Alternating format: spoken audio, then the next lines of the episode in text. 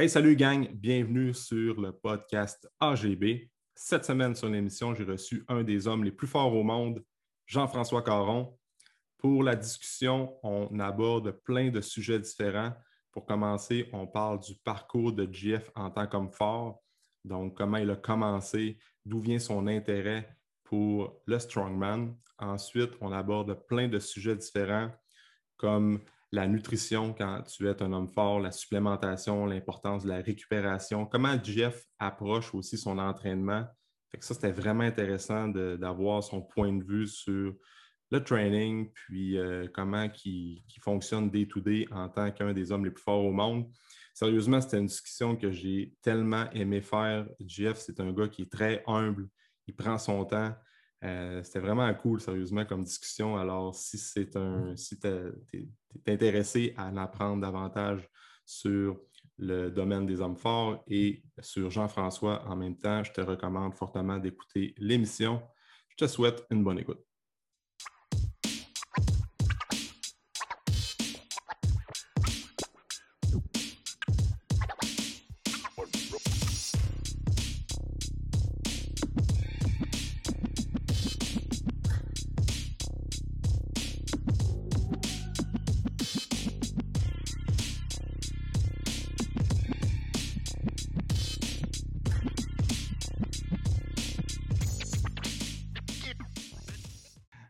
Salut Jeff. Salut. Merci de prendre le temps pour être sur le podcast aujourd'hui. Ça me fait plaisir. Écoute, euh, Jeff, comme bien des, des gens au Québec, euh, on te connaît en tant que strongman. Tu es un des hommes les plus forts au monde. Puis, euh, je voulais justement t'avoir sur le podcast pour parler de ton parcours, puis de ta vision de ton entraînement, puis tout ça. Fait que pour commencer, pour les gens qui ne te connaissent pas, tu peux-tu te présenter qui est Jean-François Caron, comment tu as commencé dans le monde de l'entraînement, puis je te laisse aller avec ça. Ben, ben Jean-François Coron. Euh, jusqu'à présent, je suis euh, neuf fois champion canadien des hommes forts, puis euh, neuf fois finaliste au World Strongest Man également. c'est ma 17e année en tant qu'athlète de force. Ça a commencé tout ça en, 2004, finalement. Moi, j'étais. Ben moi, premièrement, je suis gradué de l'ITA de la Pocatière. J'ai étudié en agriculture, puis on avait une ferme chez nous, une ferme laitière. Puis euh, j'ai commencé à travailler à la fin de mes études dans une meunerie qui était située à Montjoli à l'époque. Euh, puis par la suite, euh, moi, je ne m'entraînais pas comme tel. je travaillais à la ferme. Dans le fond, je me levais le matin, faire la besogne, aider mon père. J'allais travailler à la dans le jour. Puis j'en revenais le soir, faire le train également. C'était quand même une grosse charge de travail. Fait qu'on comprend que je n'avais pas le temps de m'entraîner.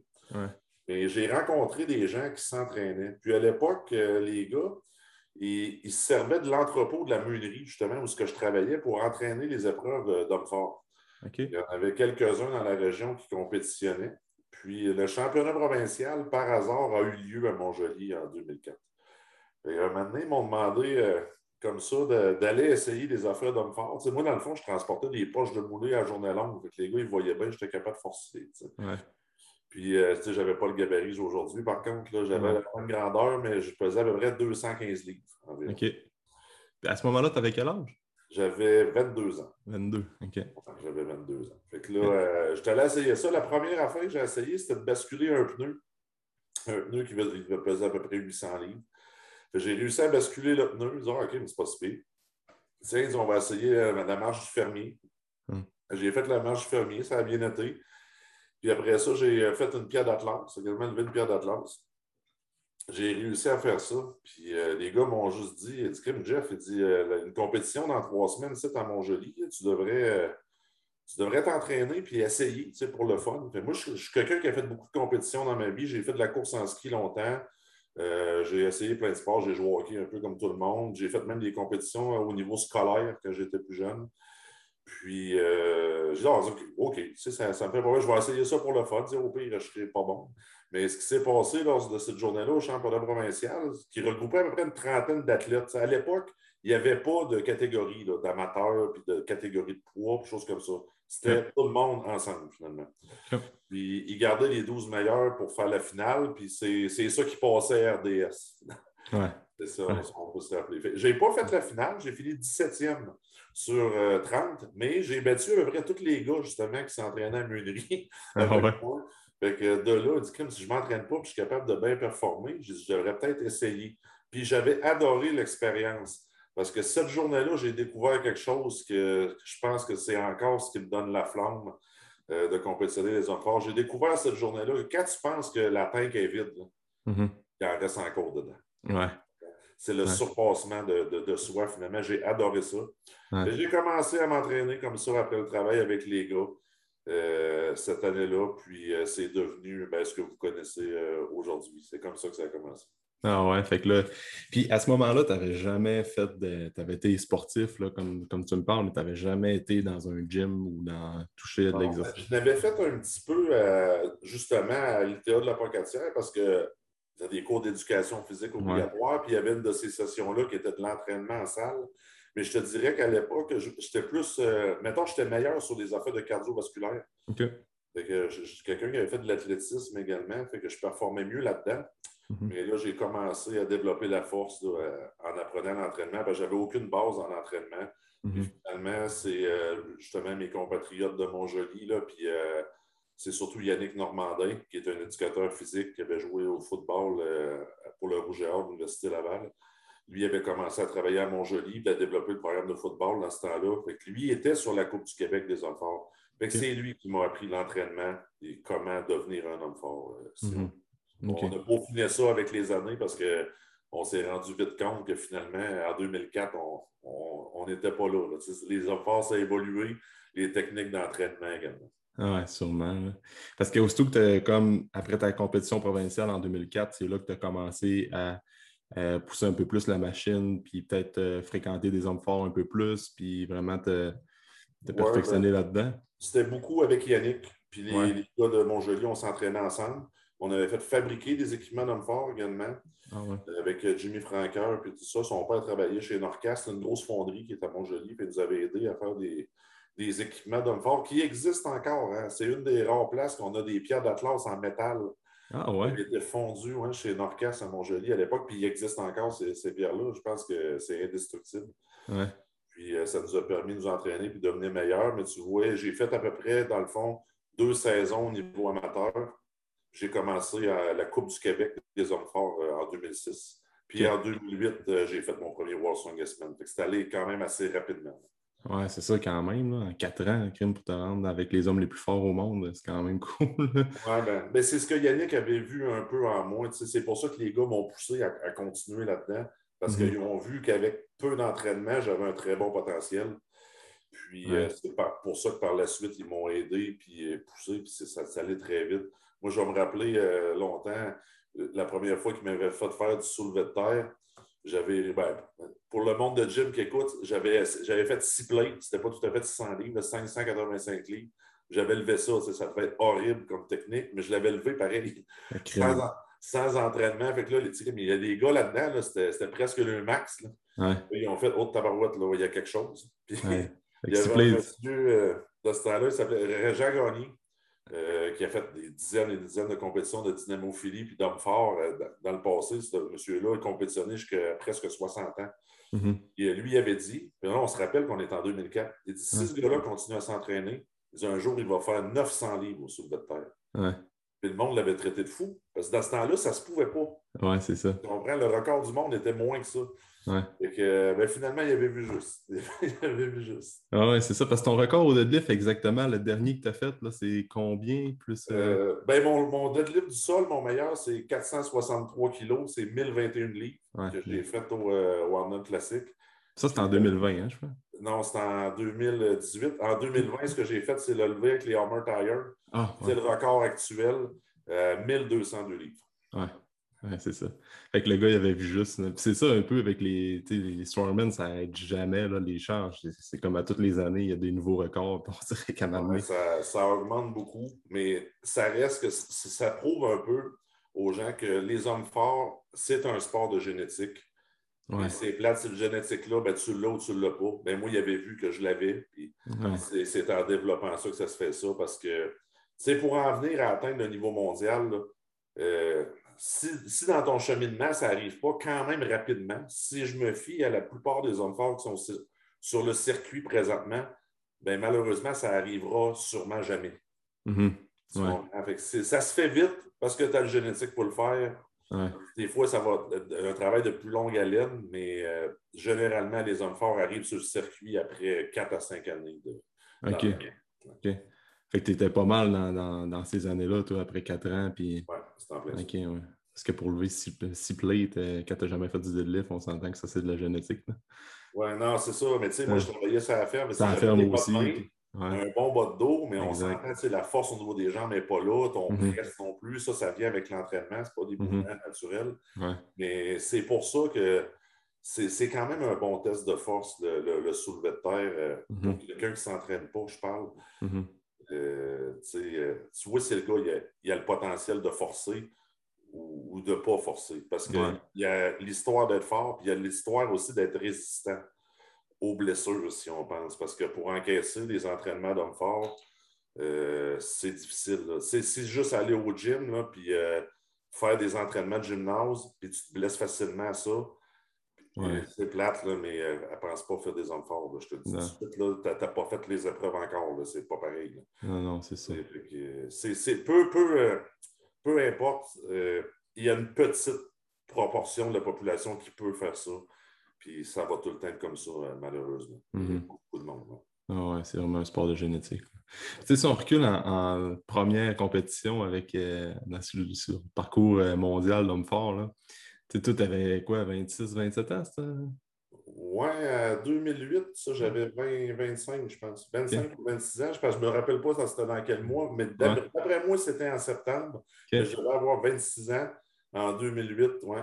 Euh, mon premier Watson Guessman, c'était tout qu'une expérience. Mais je vais dire, c'est de là qu'est parti vraiment le sérieux de l'histoire. OK.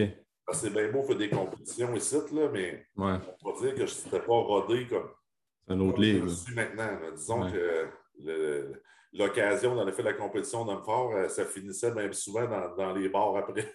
Ah ouais, c'est ça. C'était moins sérieux, il n'y avait presque pas d'argent en jeu. De toute façon, on faisait ça pour le plaisir.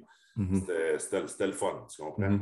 Mais en 2008, quand je me suis allé au Boston Gassman pour la première fois, là, je me suis rendu compte d'une chose. C'est que là, les, les, les gars que j'idolâtrais, finalement, qui étaient tous là, étaient tous présents, euh, là, tu n'es pas lourd dans tes shorts en partant. Ah, mais c'est ça. Et tu te rends rapidement compte que ces gars-là, c'est des humains aussi. Là. Ouais. Puis je me suis rendu compte que j'étais capable de les battre. Moi, j'ai fait OK. je voyais ça très, très gros, mais je suis reparti de là en disant Moi aussi, je peux faire partie de la gang. Mm-hmm. Là, je me suis discipliné beaucoup plus. Puis, disons que j'ai cédulé plus mes, mes, affaires, si on veut, là, en termes d'entraînement, de nutrition, de repos et tout le tralala, mm-hmm. pour en venir. dans le fond, ma, ma, carrière internationale a vraiment commencé en 2011. Là, je peux dire à partir de 2011 que je faisais partie du top 10 mondial. Oui, c'est ça, parce qu'on regarde tes, tes, tes, stats ou ton classement au fil des années, puis tu étais pas mal tout le temps dans le top 10. Ouais, ben, je parle au mondial. J'ai rarement eu des, des mauvais résultats euh, dans ma carrière, mais à partir de 2011, en 2011, j'ai commencé la Strongman Champions League, qui était le circuit international. Mhm. J'ai fait trois compétitions, puis j'ai terminé euh, les trois compétitions en deuxième position, derrière euh, Sidronas Savikas, bien évidemment. Ouais. On allait tous à se battre la deuxième position, mais souvent. c'est ça. Mais c'est ce qui a lancé ma, carrière. Puis l'année d'après, euh, j'ai fait la finale du World Strongest Man. J'ai réussi à battre Derek Ponstone dans les qualifications. Puis j'ai jamais manqué la finale depuis ce temps-là. Mais mhm. je te dirais que le, sérieux de la chose a débuté en 2008 quand je me suis rendu compte que c'était pas, la montagne n'était peut-être pas si grosse que ça, que c'était atteignable, mais il mhm. fallait que je fasse les efforts, par exemple. Ah ouais, c'est ça. Tu t'entraînes fort. Il faut que tu aies un bon mindset aussi. Oui, c'est ça. Puis je me suis aussi spécialisé. Tu sais, euh, je faisais pratiquement des hommes forts à temps plein. Mhm. Euh, à, partir de 2011, j'avais lâché mon travail, puis j'étais en mesure de vivre de mon sport. J'ai tout mis mes œufs dans le même panier, puis là, voilà. c'est ça. Tu sais, on parle du, circuit euh, mondial d'hommes forts. C'est qui, on parle de Zavikas, c'est qui un des, le gars qui t'a le plus impressionné ou bien que t'as comme, t'es wow, ça c'est un autre. Euh, c'est sûr, ils sont tous rendus à ce niveau-là, ils sont tous impressionnants, on s'entend. Mais, oui, c'est euh, sûr, mais pour avoir eu la chance de compétitionner avec Savikas à maintes, reprises, je te dirais que c'est le gars qui m'a le plus impressionné dans, ma carrière. premièrement, dans ces années-là, il était vraiment le plus fort. Euh, d'après moi, 80% d'efforts parfois, c'était assez pour gagner la, compétition. Mais c'est quelqu'un, j'ai beaucoup de respect pour lui. Premièrement, c'est quelqu'un qui est très, très humble. Mm-hmm. Puis euh, qui, fait ses affaires. C'est pas quelqu'un qui se plaint, mais c'est lui qui gagne la compétition à la fin de la journée. c'est ça. Mais souvent, mais j'ai appris beaucoup de ce gars-là. C'est pas un gars qui parle beaucoup, mais moi, je l'observais. Je regardais ce qu'il faisait, puis je me suis inspiré beaucoup de ça. Parce que, regarde, c'est pas compliqué, l'engagement. Lui, là, c'est le meilleur sur la terre. arrête de te poser mille questions. S'il fait ça de même, c'est pas ça de même que ça se fait. J'ai appris beaucoup de ça. Puis le meilleur conseil qu'il m'a donné, lui, c'est efficace. J'avais demandé, j'ai dit comment je fais pour devenir bon? Mm-hmm. C'est quoi il faut que je fasse pour devenir bon comme toi? Il me dit fais des compétitions, tu vas devenir bon. Ah c'est ce que j'ai fait, puis ça a marché. Ce que je faisais à l'époque, c'est que je faisais toutes les compétitions que je pouvais aller. Je faisais tout le temps entre 20 et 25 compétitions par année. Mais j'ai tout le temps fait ça jusqu'à ce que la pandémie pointe pratiquement. Ouais.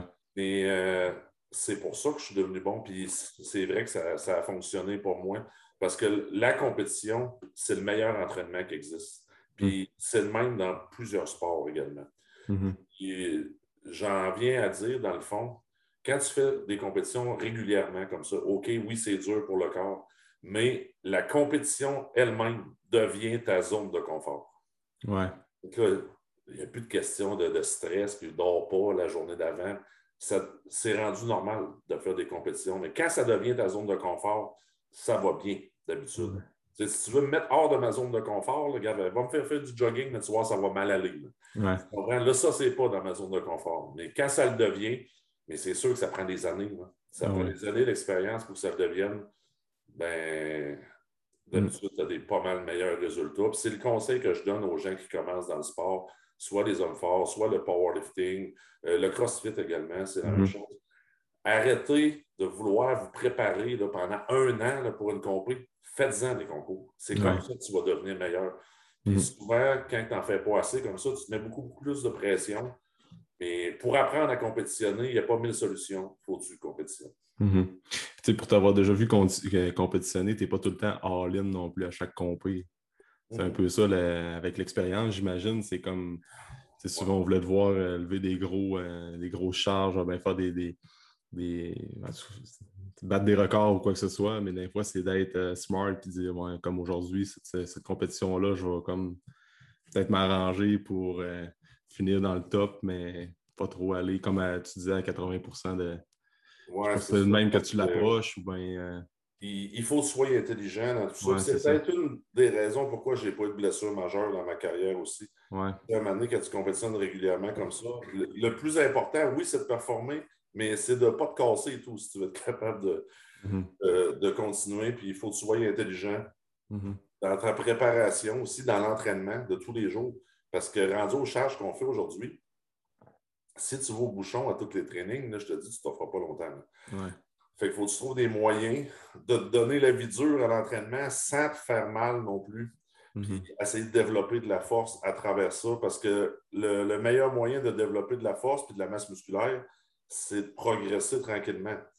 Si tu essaies d'aller trop vite, tu te blesses. Oh, là, tu fais deux pas du reculon. on n'avance pas. C'est un peu euh, ce, qui est, ce qui est dangereux. Puis on n'est pas à l'abri de ça, des blessures. C'est sûr que ça arrive. Mais euh, il, faut, il faut se servir de sa tête à l'entraînement. C'est très important. Puis surtout que mon âge avance. C'est des choses que, je regarde plus.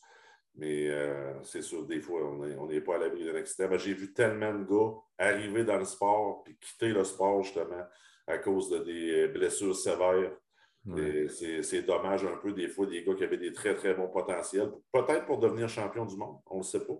Mm-hmm. Mais euh, justement, la, nature a fait que ça s'est arrêté là pour eux autres. Oui, c'est ça. c'est un bon cue que tu peux donner parce que ça, c'est un, conseil que tu donnes aux gens qui veulent faire de, l'homme fort, mais même les les boys ou les filles qui s'entraînent dans le gym et qui veulent juste prendre de la masse musculaire. Là. Tout le temps y aller all-in à chaque, à chaque training, puis tout le temps essayer de battre tes PR, tes records personnels. C'est sûr que tôt ou tard, ça te rattrape, c'est là que tu te blesses. C'est ça. Tu ne peux pas maxer à les semaines. Non, non, c'est ça. Vous sentez-vous ça la tête. Puis souvent, les gens, c'est parce qu'ils veulent aller vite.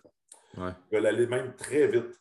Mais la musculation, en grosso modo, peu importe vers quelle branche tu vas t'en aller, euh, c'est un sport de très long terme c'est pas un sprint, tu comprends? ça, c'est la première chose à, comprendre. Je vois ça souvent, les jeunes, ils, veulent, ils voient que ça monte, puis ils veulent que ça aille vite. Mais il faut, faut, prendre le temps. Puis j'explique ma longue carrière peut-être avec ça. Hmm. Moi, j'ai connu l'évolution des charges dans le sport des hommes forts depuis 2004. Mais les jeunes aujourd'hui qui arrivent dans le sport à 23, 24 ans, eux autres sont exposés aux charges d'aujourd'hui. je pense que c'est pour ça que tu vas voir des gars, mettons, comme Mateusz Kilkowski, qui en est rendu à six opérations pour des ruptures de tendons. Ces tendons-là, ça prend des années à se renforcer. Ça ne prend pas six mois. Mais je pense que c'est une des raisons. Mais les jeunes à ce temps sont exposés à des charges beaucoup, beaucoup plus lourdes. Mais malheureusement, je pense que des longues carrières de 20 ans en force, comme on a vu avec plusieurs gars, ça n'arrivera peut-être plus. Oui, c'est vrai, ça c'est un bon point. C'est trop pesant, mais nous autres, ça a été pesant, mais ça, montait tout le temps tranquillement. Avant, c'était beaucoup moins lourd. Si on recule autant du Girard, les charges des amateurs aujourd'hui, c'est plus pesant que ce qui se faisait. Ça a tellement changé. Mais ces charges-là ont évolué dans le temps. Mais moi, j'ai eu le temps de m'adapter. Mais aujourd'hui, il n'y a pas de temps d'adaptation. C'est direct ces poids-là. Fait que c'est vraiment extrême. Ouais, c'est vrai, c'est un bon point, ça. Parce que tu parles de constance puis de c'est un, travail de longue durée, puis vraiment d'être patient. Y a-tu un moment dans ta carrière, je ne sais pas si tu t'es rendu là, ben, c'était là quelques années que tu t'es rendu compte que ouais, là, je suis pas mal à mon pic, puis c'est comme l'accumulation de plein de compétitions que tu t'es rendu compte que il y a une année que je sens que c'est là que tu présentement, si tu il y a quelques temps que tu sens que tu étais vraiment à ton top ou bien ben, potentiel. Je vais être avec toi. Euh, au dernier World Strongest Man, OK, je me suis blessé. On, va oublier ce truc-là, mettons. Mais j'étais plus fort puis plus endurant que l'an passé, quand j'ai fini troisième. Ah ouais? Oui, j'étais plus fort cette année. Fait que je vais te dire que le pic est là. Ouais. Et, là. Puis, euh, OK, il y a des affaires peut-être. J'ai plus le même sprint qu'à 25 ans, on s'entend. Ouais. Mm-hmm. Euh, je ne suis, pas idiot non plus. Euh, la récupération est plus longue également. Ouais. Mais en termes de performance, je pense que je suis à mon meilleur présentement. Ah ouais. ouais. Premièrement, la grip s'améliore beaucoup avec les années, c'est long. Mm -hmm. Les amélioré. Fait, ma, grip est beaucoup meilleure que quand j'ai commencé euh, ma carrière. Ma force brute également. Tu sais, monter des squats et des deadlifts en haut de 1000 livres, là, ça ne se fait pas en deux ans. Non, non, non. Ça prend des années. Mais là, je suis rendu là. Mais quand tu es plus fort de même, globalement, en force brute, ça t'aide dans les épreuves, même si je dois avouer que je suis beaucoup moins rapide qu'en 2012. Mm -hmm. c'est ça. je présente aujourd'hui un meilleur package qu'à que, que l'époque. Mais euh, moi, je prends ça une compétition à la fois à. Je sais qu'il m'en reste moins à faire que j'en ai fait. Oui, c'est ça, c'est ça, c'est bien normal. ouais. ouais. OK, parfait, ça. Puis euh, justement, là, c'est comme je veux t'en sur ce sujet-là, là, la, la journée titre d'un strongman. Là on entend souvent parler de ben, les, hommes forts, il faut que tu manges, il faut que tu t'entraînes, il faut que tu focuses la récupération, puis euh, c'est primordial. Mais ça ressemble à quoi d'une journée typique de Jean-François Caron qui va au gym, puis qui, comme en, mode je me prépare pour une compétition, puis je veux, euh, je veux prendre la force, puis je veux être euh, on point. Ouais. Ben, c'est assez simple. Moi, premièrement, je suis un gars qui se couche de bonheur, qui se lève de bonheur. pour parler d'alimentation, présentement, mon, mon, alimentation est séparée en sept repos. Du matin au soir, ça veut dire que tu manges à peu près aux deux heures, grosso modo. Ça fait à peu près 8000-8500 calories par jour. Par jour. Euh, à peu près. Juste de même, c'est de la viande et du riz à toi. C'est pas plus compliqué que ça. C'est un peu plate, mais c'est ça. Et ça, c'est ce que je mange. Ensuite de ça, ma journée va être fractionnée en avant-midi. C'est là que je fais mes, mes séances d'étirement, de mobilité. Euh, environ, au, on va dire aux deux jours à peu près, j'ai tout le temps un traitement.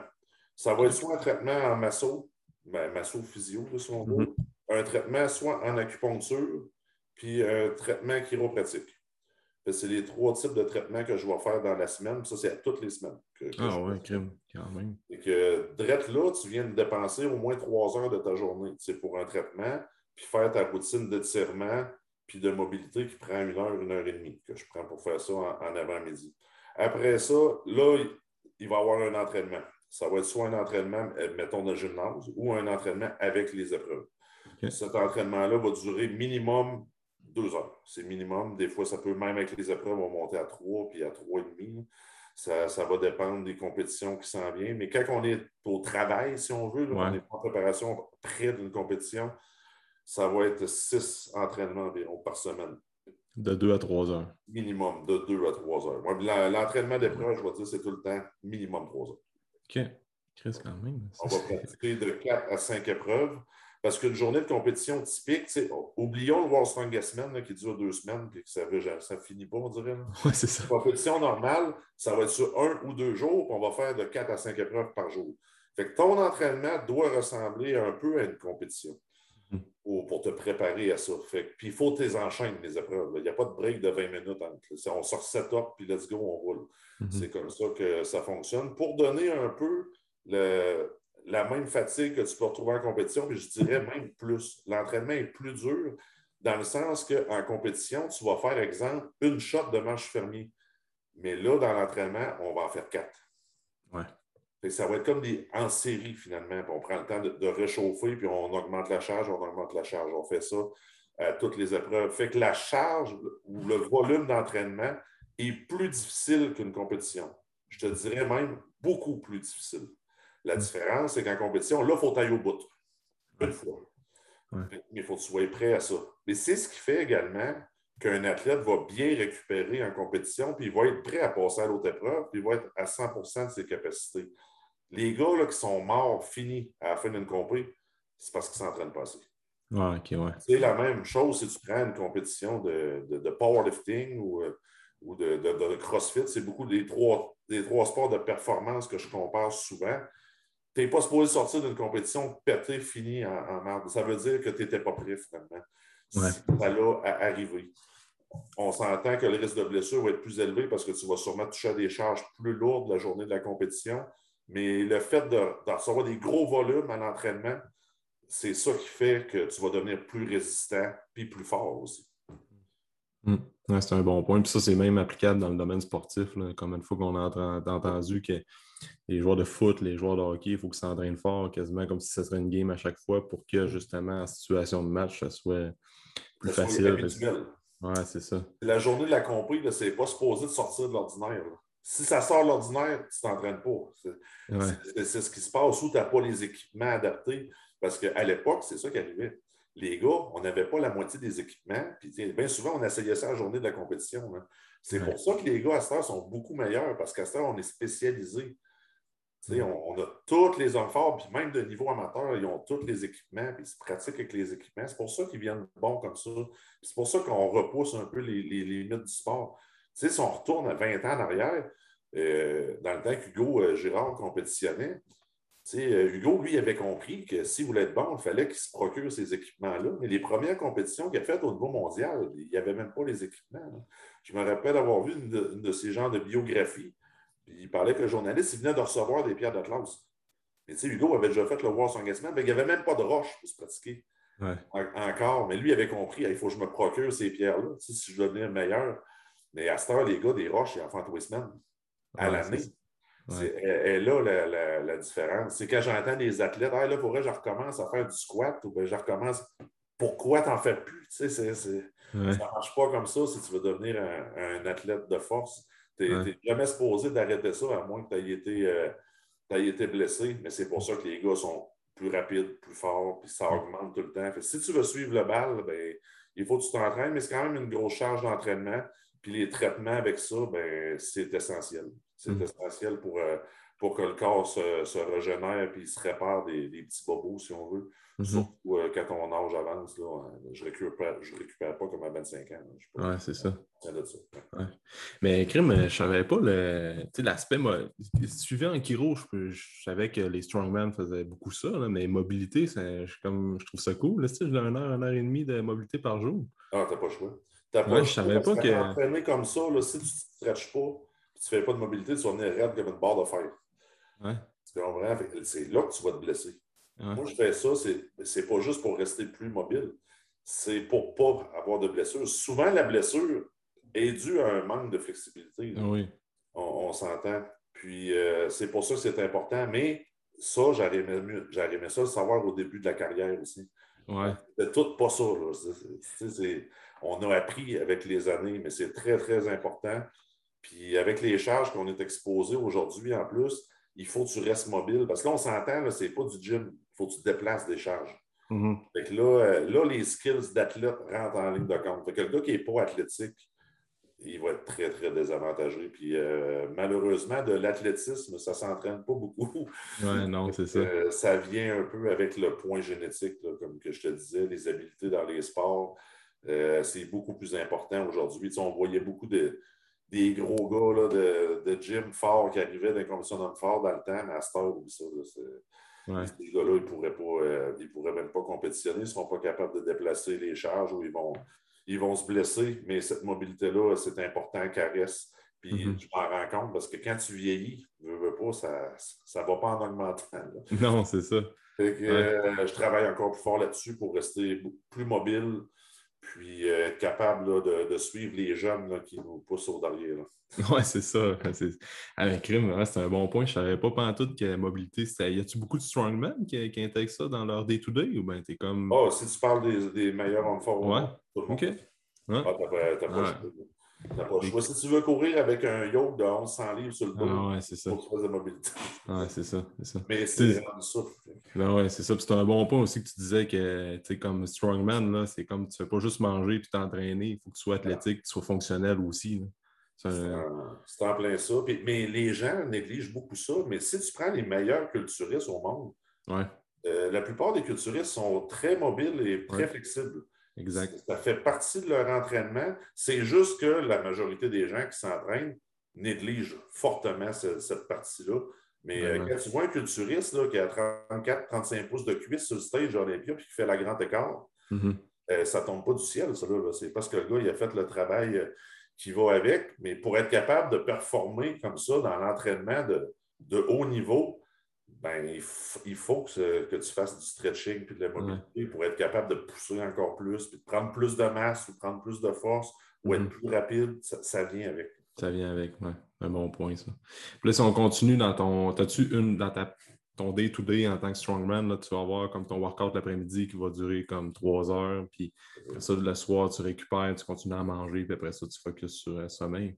Oui, le sommeil, c'est. Euh, moi, j'essaie tout le temps de dormir mon 8 heures. Ouais. souvent, je me couche vers 9h30, euh, 10h, puis je me lève tôt le matin vers, euh, vers à peu près 6h environ, mm-hmm. le, premier pas. Mais c'est sûr que le repos est, est, très important. je vais ajouter à ça la partie de repos, la, supplémentation. C'est super, super important pour, euh, pour un homme fort, surtout un vieux homme fort. tout ce qui est magnésium, là, puis euh, tout ce qu'on peut ajouter pour récupérer euh, plus vite, ça va, ça va beaucoup aider. Puis c'est vraiment ça qu'on qu'on va regarder. Moi, je consomme presque pas de, mettons, de, moi, tu entends parler de produits d'entraînement, tu entends parler de deux affaires. Tu entends parler de protéines puis de pré-workout. Oui, c'est vrai ça. Un workout, là, tant qu'à moi, ça ne donne pas grand-chose. C'est juste pour te donner une petite tape d'encouragement à aller t'entraîner, à mon opinion, mais nutritionnellement, ce n'est pas ce qui va te faire progresser dans l'entraînement. C'est beaucoup plus tout ce que tu vas pouvoir prendre pour récupérer plus vite de ton entraînement et revenir à l'entraînement plus rapidement. C'est ça, qui va, qui va t'aider. C'est vraiment cet, aspect-là que je regarde maintenant. Puis c'est sûr que j'ajoute à ça aussi une partie de hot and cold therapy que je fais pratiquement tous les jours. C'est le spa chaud 5 minutes. C'est ça, c'est après l'entraînement qu'on va le faire immédiatement, idéalement. 5 mm-hmm. minutes dans le chaud, 5 minutes dans le froid. Puis moi, je vais faire 4 fois chaque. Fait que ça prend 40 minutes total à faire. Mais ça, c'est la chose qui marche le plus pour récupérer plus vite. Ah quand je parle de chaud, il faut que ce soit chaud. Fait que c'est le spa dans le fond, à 104 degrés, puis l'eau, elle soit frette. Tu comprends? Pas, euh, pas, juste l'eau de la piscine, c'est pas assez frais. Il faut que ça soit au moins à 50 degrés et moins, idéalement 48. Mais euh, puis là, il y a une affaire aussi, le corps s'adapte à ça également. Fait que plus tu fais du hot and cold, plus il faut que tu restes longtemps dedans parce que ça vient que c'est pas assez long, le 5 minutes. Il faut que tu restes un petit peu plus longtemps avec l'habitude. Le corps s'adapte à tout. OK. Ah, ouais, ouais, c'est ça. Après chaque training, tu fais ça? Oui. Ouais, ça, ça c'est extrêmement efficace. Puis excusez, c'est le fun maintenant parce que dans les grosses compétitions, si on pense au World Strongest Man, ben, des fois, direct après l'épreuve, il y a un bain de glace. OK. Ah. Tu, peux y aller, tu peux y aller directement. Comme euh, je prends par, exemple cette année, on a compétitionné à Sacramento. Il y a des journées, il, a fait, il y a une journée, entre autres, il a fait 48 degrés Celsius. C'était extrêmement chaud. C'était la, la, grosse vague de chaleur qu'on a eue sur la côte ouest. Il y a des épreuves qui sont plus demandantes que d'autres. Si on prend, là, comme euh, en finale, on avait le Titan Push Table. C'est comme un genre de poussée qu'il fallait faire pour faire tourner un train sur 180 degrés. On s'entend que tu as fini, tu as le cardio à 200, puis tes jambes pompées comme euh, ça se peut pas. Mais quand tu vas immédiatement dans la glace après, tu restes là 10 minutes, ben, le lendemain, tu es frais comme une rose. Hmm. Ça fait vraiment le travail, ça va expulser l'acide lactique des muscles. Mais la, plupart des grosses compétitions mondiales offrent maintenant, puis on a des, personnes pour nous traiter, en plus des spécialistes. C'est vraiment mieux qu'avant. moi, j'ai connu le World Strongest Man. Là, à l'époque, on n'y avait même pas de warm-up. Ouais, c'est ça. Mais là, maintenant, on est très gâtés. Depuis que SBD et Rogue Fitness ont investi dans le sport, c'est ouais. jour la nuit. Et on a toutes ces affaires-là, les thérapeutes, l'air climatisé. Tout le monde a un gros fauteuil à l'air climatisé, je vous le dis, c'est du gros luxe. Mais les jeunes qui arrivent, ils ne savent pas. Hein, ils trouvent le tour de chialer pareil. le Wi-Fi ne marche pas bien. On s'en crisse un peu là, du Wi-Fi? c'est ça. Moi, je me rappelle qu'on était tous sur une chaise de plastique dehors au soleil et tu attendais ton tour. Là. Ah ouais, c'est ça, c'est vrai. Et le sport, ça, ça, a tellement changé, ça ne se compare même pas. Mais c'est le fun parce que les gars peuvent offrir des meilleures performances grâce à tout ce, qui nous aide là, maintenant. Mm-hmm. Hmm. Puis, euh, tu sais, je vais revenir avec le, côté supplémentation. J'aimerais ça t'enregistrer puis euh, de dire ça, montrer ta voix, ben, faire écouter ta voix à tous les kids qui commencent, qui veulent juste euh, acheter pré-workout protéines, pré-workout protéines, puis qui oublient la supplémentation de base. Comme tu dis, c'est que tu vas t'entraîner aussi fort que tu récupères. Là. Fait que tous les suppléments, comme j'imagine, tu parlais de magnésium, As-tu d'autres suppléments que tu utilises pour récupération oméga 3? Euh, je sais pas. Oui, les oméga 3, beaucoup, les, multivitamines. Euh, j'aime bien aussi les suppléments de légumes, les Pure Green, ces choses comme ça. Mm-hmm. C'est plein d'antioxydants, ça, ça aide à récupérer plus vite. Ça aide surtout à avoir un meilleur appétit. Parce que, OK, les jeunes veulent prendre des suppléments, mais ce qu'ils ne font pas, les jeunes, ils mangent tout pas. Oui, c'est ça. Le problème est là. La base, c'est l'alimentation. Prendre un shake, c'est pas un repas, ça. Non, non, non, c'est ça. Après ton entraînement, tu es supposé de manger puis prendre un shake. Oui, c'est ça. Pas prendre un shake puis manger. Parce que là, si tu prends ton shake, tu n'as pas faim, fait que là, va avoir mangé pour être rendu dans deux heures. Ouais. moi, ce que je fais après l'entraînement, c'est que là, je rentre un mille tout de suite, puis j'envoie un shake par-dessus. Ouais. Fait que là, là tu es sûr d'avoir tout mangé ton, ton, ton repas. Mais si vous voulez prendre la masse, ça revient tout le temps à la même affaire. Tu veux prendre la masse, tu veux devenir plus fort, il faut que tu manges. Ouais. moi, je prends un shake par jour. Ouais. Laisse faire toutes les, les, les, poudres et tout ça. Concentre-toi juste sur ton alimentation, puis tu supplémenteras après. Mm-hmm. Là, tu vas en avoir des résultats. Mais le problème, souvent, des, des jeunes qu'on voit dans les gyms, je sais, j'en ai un gym, j'ai ouais. parlé, mais les jeunes, ils ne mangent pas. C'est ça. Ils pensent qu'ils mangent, là, mais ils ne mangent pas. Ah non, c'est ça, c'est ça. C'est comme quelqu'un qui est un kid qui dit Moi, je veux monter à 225 livres là, en shape, mais mange comme si tu voudrais monter à 275 livres parce que tu ne mangeras probablement pas assez. Il faut vraiment que tu. Ah. Puis ils font le, chemin inverse, c'est qu'ils essaient de compenser une moins bonne alimentation, ben, un déficit calorique par des suppléments. Fait, comme tu dis, les suppléments sont là pour t'assister, mais tant aussi longtemps que tu ne manges pas assez, tu ne récupères pas, il va te manquer un. moi, quand je compte un plan alimentaire, la partie supplémentation, ce n'est pas des calories inclus là-dedans non plus. Ouais. Ça le dit, c'est un supplément. C'est en plus. Ouais. Si tu te dis qu'il faut que tu manges 8000 calories, il ben, faut t'en avaler 8000 à la fourchette. À la fourchette, c'est ça. Ça prend du temps. Ça euh, c'est difficile. Le monde, ils disent souvent ça. Moi. Ah, il dit c'est le fun, tu fais que manger. Ouais. J'ai déjà fait essayer un gars, il m'a appelé à midi, il dit Je suis plus capable de dégueuler. Bon, je viens de comprendre. Je sais que c'est pas facile. C'est dur. Mais ça aussi, le corps s'adapte. Au fil des ans, j'étais capable d'augmenter ça parce qu'on s'entend. Je ne peux pas manger autant que Brian Shaw, mettons, qui pèse 450 euh, livres. Mm-hmm. On n'a pas la même génétique. Mais euh, c'est de l'overfeeding, pareil. Mm-hmm. Et ça, de l'overfeeding, ça veut dire si tu as faim dans ta journée, c'est parce que tu ne manges pas ça. C'est ça, que ça veut dire. Mm-hmm. Et ça, c'est difficile. C'est la partie la plus dure, selon moi, de la discipline de l'homme fort, c'est de tout le temps manger parce que ça ne te lâche jamais. Même la journée tu prends off d'entraînement, c'est la même affaire d'alimentation. Mais regarde, ça fait, ça fait partie de la game. Puis euh, mm-hmm. C'est un sport qui est différent, mais regarde, regarde on n'a qu'à comparer aux athlètes olympiques qu'on vient de voir. Eux autres aussi ont des plans alimentaires, des diètes à suivre. Mm-hmm. Et je sais que ce n'est pas facile. Mm-hmm. Mais regarde, ils n'ont pas le choix s'ils veulent performer dans leur sport, puis euh, battre leur marque personnelle, gagner des médailles, des choses comme ça sais, pour, moi, j'étais un grand fan de sport amateur, j'ai écouté beaucoup les Olympiques, mais ce que les gens voient, c'est juste le résultat d'années d'entraînement. La plupart des gens n'ont aucune idée des efforts que ces gens-là ont fait. Puis malheureusement, à mon opinion, à moi, ils n'ont pas assez de reconnaissance pour euh, tout ce qu'ils ont pu. Ah ouais, c'est incroyable. Tu, tu, regardes juste, euh, je pense qu'il y avait une image qui circulait sur les réseaux sociaux comme tu sais, Bolt que tu voyais euh, tout l'argent qu'il a fait par rapport à ce qu'il a couru en compétition aux Olympiques. C'est un gars qui est hyper rapide. C'était comme il a couru tant de millions pour tant de secondes courues dans son parcours olympique, mais ça n'explique pas tout ce qu'il a fait comme, comme entraînement si on ne le voit pas. Là, on s'entend que les sprinters sont les privilégiés des Olympiques. Ah c'est une des rares disciplines où ce que les. Puis il faut le dire, que les gars, même pas les filles, vont signer des contrats de millions de dollars avec des commanditaires. oui, c'est vrai ça. On s'entend que le gars, lui, qui, qui, a sa médaille d'or, il le garde. Damien Warner, il a gagné le décathlon. Il n'a jamais les commanditaires qu'André de Grasse a eu. Ouais. C'est impressionnant ce qu'il a fait, ce gars-là. C'est bien plus difficile. Ben oui. C'est ça, tu regardes tout ce qu'il a fait cette année, c'est malade. Euh, euh, c'est ça. ça. dépend des pays également, parce que les pays sont beaucoup, plus reconnaissants avec leur, leur athlète. Malheureusement, le Canada n'en est pas un. Euh, en tout cas, moi, j'encourage tous les jeunes qui sont dans le sport amateur de, de continuer là-dedans. Mais je pense qu'au-delà de l'argent, juste participer aux Jeux olympiques, ça doit être un, ah, événement formidable que je n'aurai jamais la chance de vivre. Euh, allez-y, allez-y à fond, puis euh, dépassez le Ah ouais, c'est ça. Puis, euh, tu sais, si on revient avec ton training, là, tu vas avoir une journée off complète par semaine? Oui, ça va dépendre des compétitions qui s'en viennent, mais d'habitude, j'essaie d'avoir une journée, des fois deux. Des fois, deux journées collées, ça fait bien. Puis là, on va comme s'arranger pour faire, mettons, un entraînement d'épreuve qui va te défoncer complètement.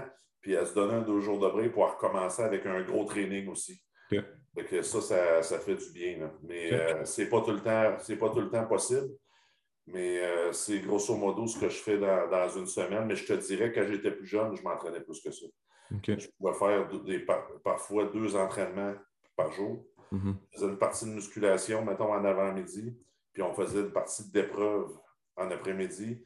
Mais quand j'étais en début de carrière, puis les jeunes qui commencent aussi, je, ben, jeunes, moins jeunes, se doivent de pratiquer beaucoup plus les épreuves, puis puis passer plus d'heures là-dessus parce qu'on est en apprentissage.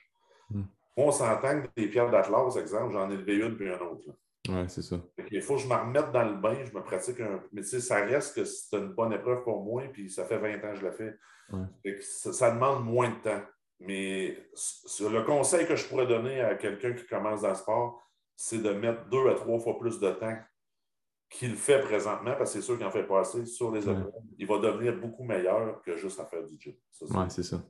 Ouais. Tu sais, les épreuves, c'est ça, tu mets beaucoup d'emphase là-dessus, mais moi, je suis curieux, comme ton, là, tu as, ton propre gym, toi, Jeff, puis comment tu approches ça, ton entraînement, plus gym, gym avec les, poids, les barres, tout ça, c'est-tu, euh, ça, ressemble à quoi comme euh, un entraînement d'homme fort dans le gym? Tu fais-tu des exercices plus euh, accessoires, des bras, des épaules, ou bien tu focuses juste comme deadlift, squat? Euh, ben, je vais t'expliquer mon entraînement en deux parties.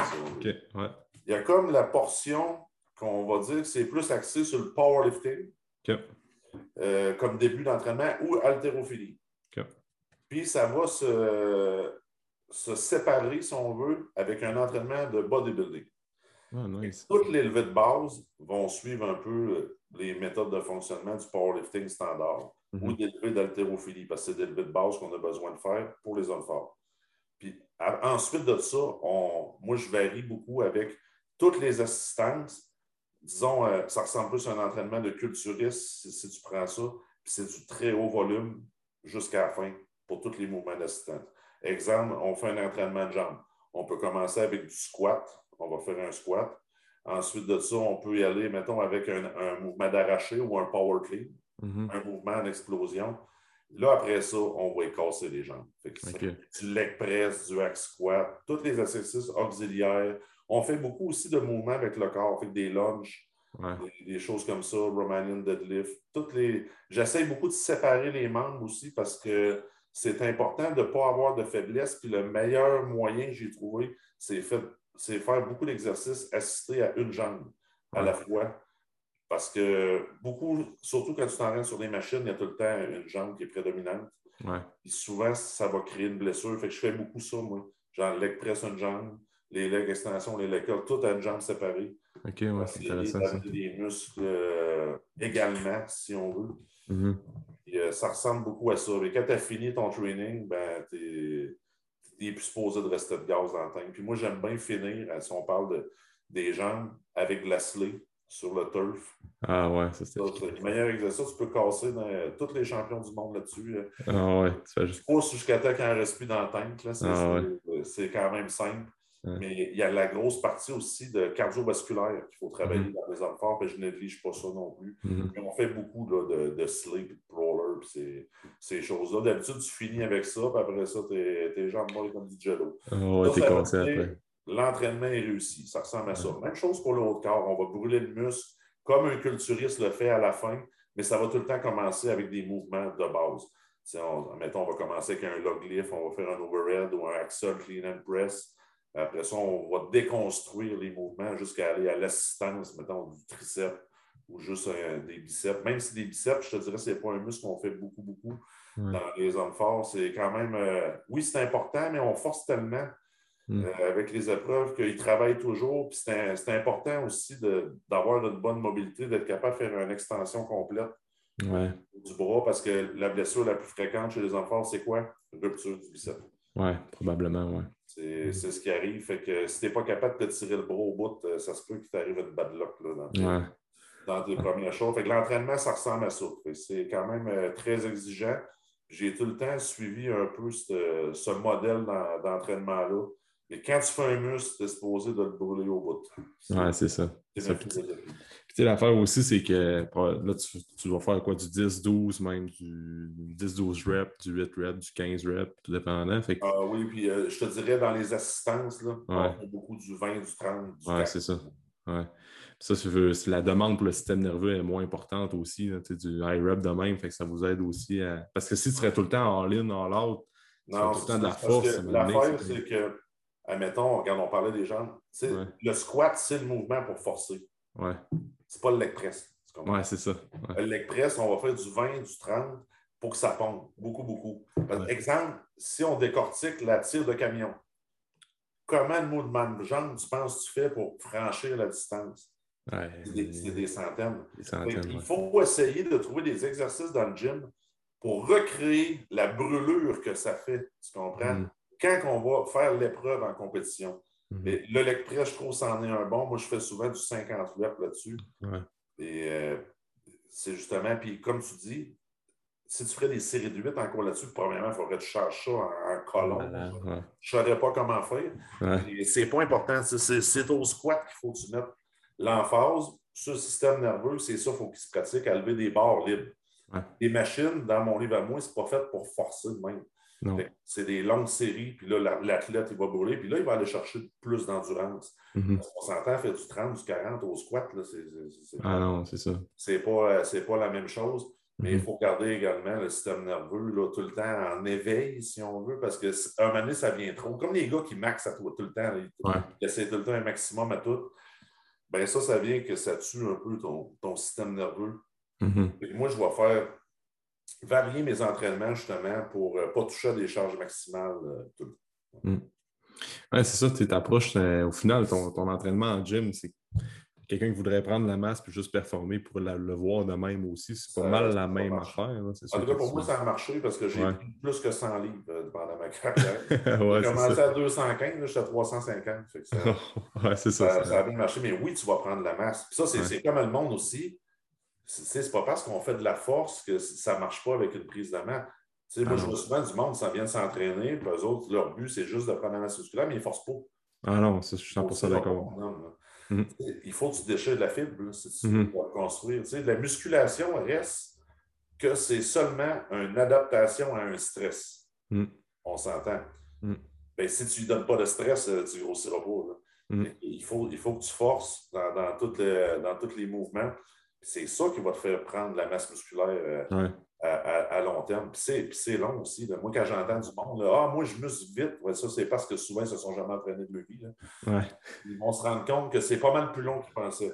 Ouais.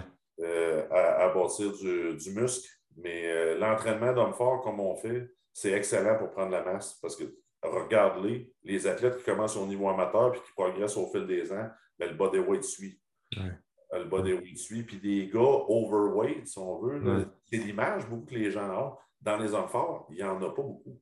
Mm-hmm. Les meilleurs athlètes ne sont pas overweight parce que transporter du poids supplémentaire, ce n'est pas bon. Puis il faut que tu sois extrêmement en forme mm. pour performer. Si on prend les meilleurs pour performer dans des compétitions d'hommes forts, c'est quand même assez complet pour, mm. euh, euh, comme entraînement.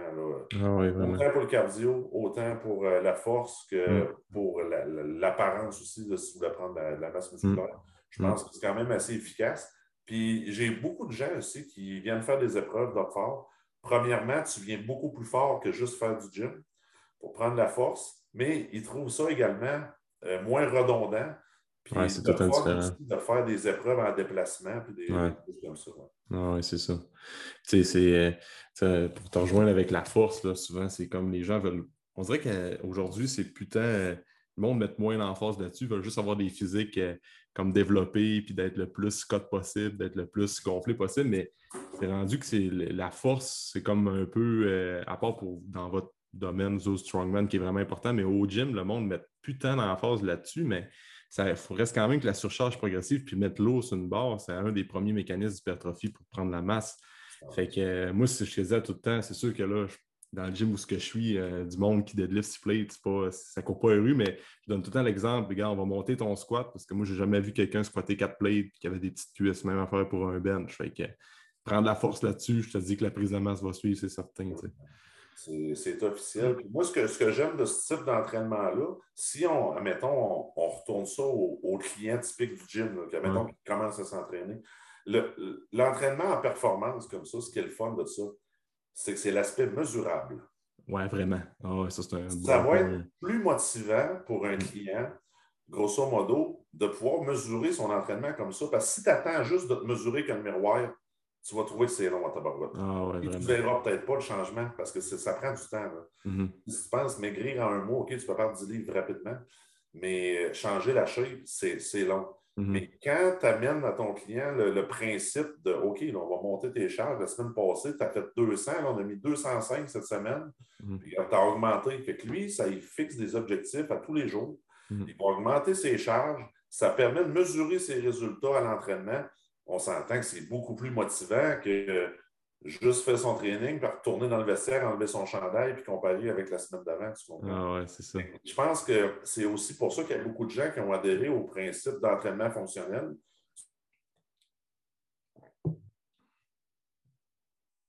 Chronométré, tu essaies de faire tant de séries. Mhm. C'est différent. C'est plus motivant également pour ouais. Ouais. Ça a coupé, Jeff, au moment que tu disais pour le, monde se sont tournés vers l'entraînement fonctionnel. C'est quoi que tu disais? C'était plus chronométré? Oui, je disais que les gens pouvaient mesurer leur, performance à l'entraînement puis voir leur évolution au fil des, semaines. Puis, ouais. puis ça rend ça le fun quand tu as des mm. objectifs comme ça parce que le principe d'amener les gens à l'entraînement, c'est qu'ils aiment ça. Si les gens aiment ça, c'est beaucoup plus facile d'y aller. Ça prend beaucoup moins de motivation euh, comme on veut. De toute façon, la motivation est éphémère. Ouais c'est la discipline qui va faire que tu vas rester euh, à l'entraînement longtemps. Ah oui, vraiment. pour, euh, pour enchaîner sur ça, c'est quoi?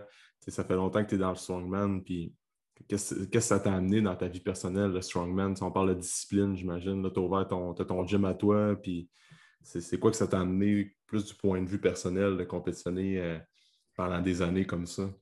Ah, ben, ça m'a amené beaucoup. premièrement, quand les gens m'ont fait découvrir le sport, j'ai découvert une passion avec ça. Mhm. Fait que moi, euh, quand que je parle au monde, moi, je leur dis que moi, je travaille pas. Oui, c'est ça. Moi, je fais ce que j'aime. Je n'ai pas l'impression de travailler. Mais ça, c'est le fun. Oui, ça m'a permis d'acquérir mon gymnase. Puis, tu sais, oui, ah, le circuit des forts m'appartient maintenant également. Oui, c'est vrai, ça. Organiser les événements aussi, c'est quelque chose que, que j'aime beaucoup. Puis, c'est de voir aussi la, suite là-dedans. Tu sais, à un moment donné, moi, j'en ferai plus. Là, fait que ça en prend d'autres. Mais je suis très content parce que la semaine passée, on a fait euh, justement le championnat canadien du côté du Mont-Saint-Anne à Québec. On avait 17 athlètes de partout au Canada. Puis là, je vois la relève qui est là. là. mettons, si tu prends les, les cinq meilleurs qu'on avait au Canada, euh, les gars ont eu des bonnes performances. Ils m'ont vraiment surpris. même les gars qui ont fini plus dans en queue de peloton ont eu des bonnes épreuves. Il y avait 10 épreuves au programme, c'était pas facile. Euh, le sport des hommes forts va très, très bien au Canada. C'est le fun de voir la relève comme ça qui, euh, qui s'en vient. Mais du côté également de ma vie personnelle, ce que ça a amené beaucoup, c'est que ça a mis beaucoup de discipline dans ma vie. Ben, OK, parce que changer du jour au lendemain, c'est difficile. Mais moi, ce que j'ai tout le temps voulu aller chercher plus au fil des ans, fait que cette discipline-là s'est accentuée. Puis euh, je suis quelqu'un que je te dirais qui a beaucoup plus d'ordre dans sa vie maintenant que je l'avais à, 25 ans, tu comprends? Maintenant, tu sais, oui, OK, j'ai des objectifs clairs, mais je suis prêt à faire des sacrifices pour ça, mais je n'ai pas l'impression de tant me sacrifier parce que je trouve ça le fun. Et je suis content quand je me présente en, compétition également parce que les résultats ont toujours suivi les efforts que, que j'ai faits. Puis je vais être franc avec toi, ce que je trouve le plus le fun, justement, c'est que le sport a changé dans les dernières années. Puis maintenant, ben, il y a de l'argent sur la table. Et là, la différence. Quand j'ai commencé, on compétitionnait pour des pinottes. Mais à cette heure, c'est pour ça que c'est beaucoup plus sérieux. C'est que là, euh, il y a des compétitions comme euh, si on prend le Rogue Invitational qu'on a en octobre, mm-hmm. il y a 250 000 en bourse. Ah oui, c'est vrai. 100 000 au gagnant. Fait que, euh, là, ça commence à être intéressant. Fait que c'est sûr, mm-hmm. ça ne tente pas de lancer la serviette après tant d'années à, manger du sec. On va dire ça. ah ouais, c'est ça. Mais ça reste ça. C'est une reconnaissance, justement. Que... J'ai gagné plein de compétitions internationales dans la Champions League, là, puis j'ai ramassé 2000. Ah, c'est fou pour tout l'effort que tu C'est pas la même réalité. Ouais, c'est ça. Parce que tu compares avec d'autres sports que tu fais juste prendre le Monsieur Olympia au bodybuilding, c'est des chèques bien plus, euh, plus gros que vous avez en, euh, il, y a plus, plus d'argent, mais ça reste que, admettons, Haute Olympia, puis les autres shows en dessous, c'est pas des si gros montants. Non, non, c'est ça. C'est ça le pire. C'est pas des si gros montants. C'est plutôt les, euh, on va dire, des contrats de publicité que les gars peuvent ramasser avec ça. Mais ça reste qu'on s'entend. Je, dis ça aujourd'hui, on fait plus d'argent, mais cet argent-là est réservé à qui? Est réservé au top 5. Oui, c'est ça. même, même de 5 à 10, c'est même pas assez. Là. Mm-hmm. Fait que mm. les shows pro, ils, posent, ils payent le post down. Je pense que ça a changé. Avant, c'était top 6, là, c'est rendu top 5 aussi. Mm-hmm. Olympia donne de l'argent au top 15, je pense. Mm. Et on s'entend que le 15e, il ne repart pas de le riche. Là. Non, non, c'est ça. C'est quand même pas beaucoup d'argent si on compare au sport professionnel, mais au moins, ce que je vois, c'est l'augmentation. Ça augmente. Mm-hmm. Mais au moins, tu as des opportunités, puis les meilleurs athlètes, ils, vont, ils vont pouvoir bien gagner leur vie avec ça. Puis moi, c'est tout ce que je demandais, dans le fond, c'est de pouvoir gagner ma vie avec mon sport. Maintenant, c'est possible, fait que c'est sûr ça me tente de, continuer. Et ça, ça continue à croître comme ça. Il y a de plus en plus de grosses compétitions. Mm. Euh, c'est le fun, euh, c'est vraiment le fun. Puis ça donne le goût aux gars, là, de, on va dire, de classe B, eux autres qui essaient de monter dans ce genre de top 10-là. Mais ça mm-hmm. leur donne le goût de pousser parce qu'ils voient qu'il y en a de l'argent au bout. Là. Ils ne font pas ça mm. pour rien. Mm. ça, motive ces gars-là aussi à monter, c'est ce qui fait que le calibre augmente. Mm. Même chose au niveau du, bodybuilding, parce qu'on s'entend. Les shows en dessous de ça, ils n'ont pas d'argent. Hein. Non, c'est ça. il n'y a pas de bourse non plus. Mm. les gars, ils veulent pousser pour essayer d'avoir les meilleurs résultats, pour finalement se présenter à Olympia pour faire un chèque. Mais c'est ce qui fait que le sport est en santé. Oui, vraiment, vraiment. Puis au Québec aussi, j'imagine, ça, quand même des bons athlètes au Québec. Puis, oui, bien c'est ça. Ben, quand tu as tout le temps des athlètes de niveau mondial qui se démarquent, ça aide. On s'entend que ça aide beaucoup. Des hommes forts, OK, ça fait longtemps que je suis là. Cette année, en plus, il y a Maxime Boudreau euh, qui a fini troisième au World Strongest Man. Mm. On voit par la relève que les gars s'émotivent. Tu as mm-hmm. plus d'athlètes, puis des meilleurs athlètes aussi. Mm-hmm. Si tu compares au culturiste, regarde, on a Yann Vallière qui a bien performé l'an passé, Antoine Vaillant aussi, mm. euh, qui a compétitionné à, Olympia. Mm. Ça donne un goût au gars de faire du culturiste parce que je vais être franc avec toi, euh, je voyais une certaine baisse dans les compétitions euh, au Canada au niveau du bodybuilding. C'est quoi qui se passait? Ben, les gars, ils se tournaient tous vers le classique ou le, Ouais. Le, le, ben, pas le physique, là. Ben, dire le bikini homme, là. le, fitness. Le fitness, ouais. Parce qu'on s'entend que c'est moins dur, là. C'est pas, la, pas les, les, les, mêmes efforts. Puis c'est parce que aussi, il y a l'aspect de la génétique autour qui est, qui est également présent dans ces sports-là. C'est pas tout le monde là, qui peut aller compétitionner en bodybuilding, mais je suis content de voir que ça reprend, puis qu'il y en a des gars qui veulent prendre la relève, puis euh, mm. dans ces sports-là. Puis moi, je regarde tout ça, ces, ces sports-là, je suis tout le temps content quand on a un gars qui vient du Québec ou du, qui, va se démarquer. Ça, donne le goût aux jeunes de, de continuer là-dedans. Oui, vraiment, vraiment.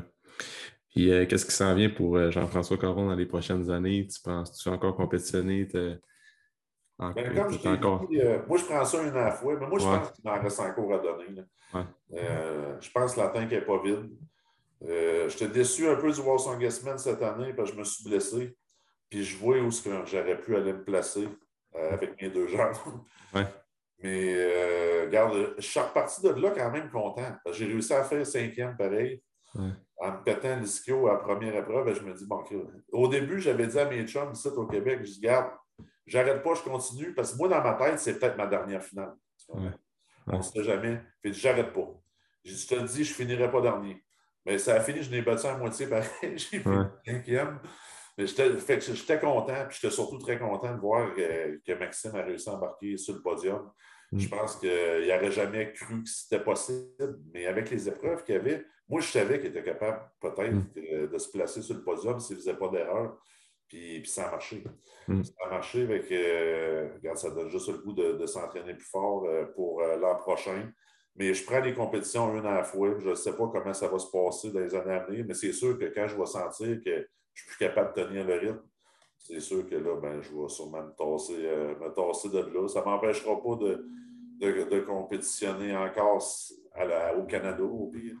Et c'est sûr que si je suis capable de me classer dans le top 10 mondial, c'est sûr que je vais, je vais sûrement prendre du recul là-dessus parce que euh, quand tu es. Moi, je pense aussi que même en début de carrière, un athlète, comme en fin de carrière, se présenter dans une compétition que tu n'es pas de calibre, c'est dangereux et tu n'as pas d'affaire là.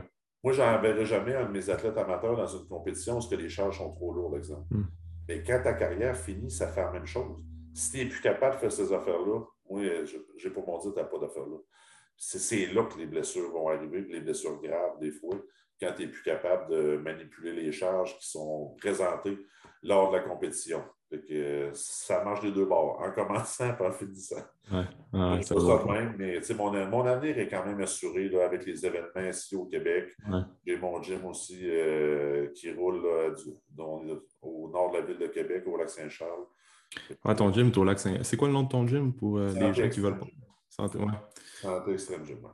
Les gens qui veulent aller faire un tour, euh, s'entraîner pour. Euh, J'ai beaucoup de gens hein, qui sont venus pendant l'été, pendant les vacances, des gens qui viennent de, Montréal ou de peu importe, qui ils viennent, euh, viennent, au gym faire un tour, puis ils espèrent me voir. Je ne suis pas tout le temps là, malheureusement. oui, j'ai des événements internationaux, des fois je suis parti. Et c'est tout le temps un plaisir de, de, recevoir les gens. Parce qu'il y a beaucoup de monde, des fois, ils pensent que c'est juste un gym d'homme fort, mais non. Euh, il n'y a presque pas d'équipement d'homme fort dans le gym. C'est un gym normal, finalement, avec des facilités pour, pour la force. Mm-hmm. Et euh, les gens sont, sont, tout le temps bienvenus de, de, passer dans le coin. Je sais que ce n'est pas centre-ville, un, petit peu, un peu plus loin, mais c'est un des rares gyms qui offre tous les équipements pour faire de la force. Par exemple, si tu parles mm-hmm. de, de, powerlifting et d'entraînement de gym, ben, nous autres, on a tous, on a des vrais bars, on a des vrais mm. des choses que tu n'as pas dans un gym commercial. Mm-hmm. Euh, mais il y, en a, il y en a de plus en plus des places avec les équipements pour, euh, pour forcer puis euh, essayer de trouver justement cette relève-là, là, ces jeunes phénomènes qui vont mm-hmm. peut-être devenir des futurs champions. Mm. On s'entend que tu ne deviendras pas un futur champion au Econo Fitness. non, c'est ça. Les chances sont très minces, effectivement. hey, euh, Jeff, euh, ça, fait, ça fait pas mal le tour. Merci d'avoir pris le temps aujourd'hui. C'était quand même, euh, en tout cas, c'était vraiment cool d'entendre ton parcours puis toute ta vision de l'entraînement. Je pense que les gens vont vraiment aimer ça. En tout cas, moi, j'ai très apprécié la discussion. C'était vraiment intéressant. Super, ça m'a fait plaisir aussi.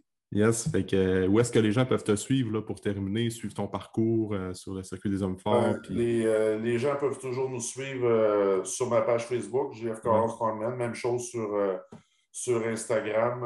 je poste tout le temps, comme les, prochaines compétitions à venir, les, choses comme ça. Également les événements du circuit homme fort puis de la Fédération de, de powerlifting que je m'occupe. On a tout le temps des compétitions en rien. Au moins, on sent que ça reprend. Oui, c'est ça. On revient un peu à une vie normale parce que, je vais être franc, le, championnat canadien, ça a mis fin à presque deux ans d'inactivité au niveau des compétitions. d'hommes forts professionnels au, Canada. moi, j'étais content de pouvoir tenir cet événement-là cette année. Mm-hmm. Vous allez pouvoir le visionner aussi sur RDS ça devrait être en nombre au mois d'octobre. Les gens vont pouvoir suivre le championnat canadien. Euh, il va y avoir cinq émissions qui vont passer parce qu'on avait 10 épreuves cette année au championnat canadien au lieu de 8.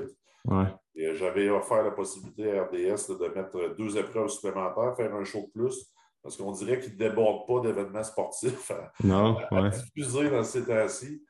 Et au moins, euh, les gens vont avoir du nouveau matériel à se mettre sous la dent, si on veut. Puis euh, on se croise les doigts pour les retours des festivals euh, l'an prochain, durant l'été, où ce qu'on est très présent. Fait que euh, tous les hommes forts vont être prêts. Les gars ont continué à s'entraîner fort et nous l'ont montré au championnat canadien. Mhm. Les gars sont prêts pour la saison 2022. Excellent, ça. Ben, merci encore, Jeff. Merci beaucoup.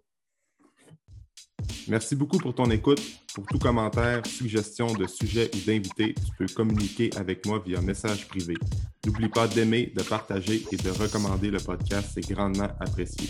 On se rejoint dans un prochain épisode.